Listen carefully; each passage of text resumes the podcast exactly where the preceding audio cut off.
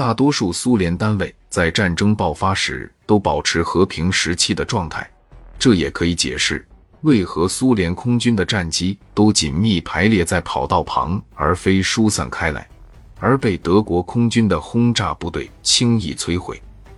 苏联空军一直到战争爆发前都被禁止攻击德国的侦察飞机，而任由大量德军侦察飞机进入苏联领空勘测。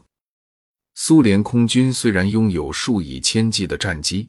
但大多都极为老旧，例如 I 十五和 I 十六，而先进的机型如米格飞机和拉沃奇金则数量稀少。很少战机拥有无线电，拥有无线电的战机也经常故障，而缺乏讯息加密的设备则让德军得以轻易窃听。同时，苏联飞行员的空战经验和技术都极为落后，红军部队的部署相当疏散，而且未经准备，部队之间往往无法互相联系，而且也缺乏运输工具把有效战力集合起来。虽然红军有非常多先进的火炮，但这些火炮很多都没有配备弹药，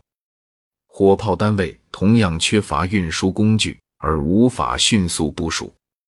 坦克单位数量庞大且装备良好，但却极为缺乏经验和后勤支援，维修保养的水平也非常差劲。坦克单位往往被草率地送上战场，而没有任何燃油、弹药或人员补给的安排。通常在经过一次作战后，坦克便毁坏或报销了。在战前。苏联的宣传机器总是不断宣传红军的强大，宣称任何针对苏联的侵略都会被轻易击退。斯大林刚愎自用的个性使他无法接受任何逆耳的属下建议，加上他对于互不侵犯条约的盲目信心，在一九四一年初，他越来越高估苏联的实力。在一九四一年春季。斯大林的情报机关不断的发出德国即将展开侵略的警告，但都没有被斯大林重视。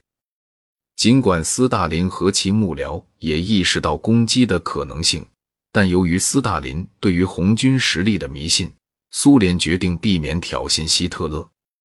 这一连串的错误造成的后果是，开战时苏联边界的部队都没有进入警戒状态。甚至在遭受攻击时，也必须先向高层请求许可才准许反击。虽然苏联在四月十日开始实行局部的警戒，但这在德军攻击展开时根本没有发挥作用。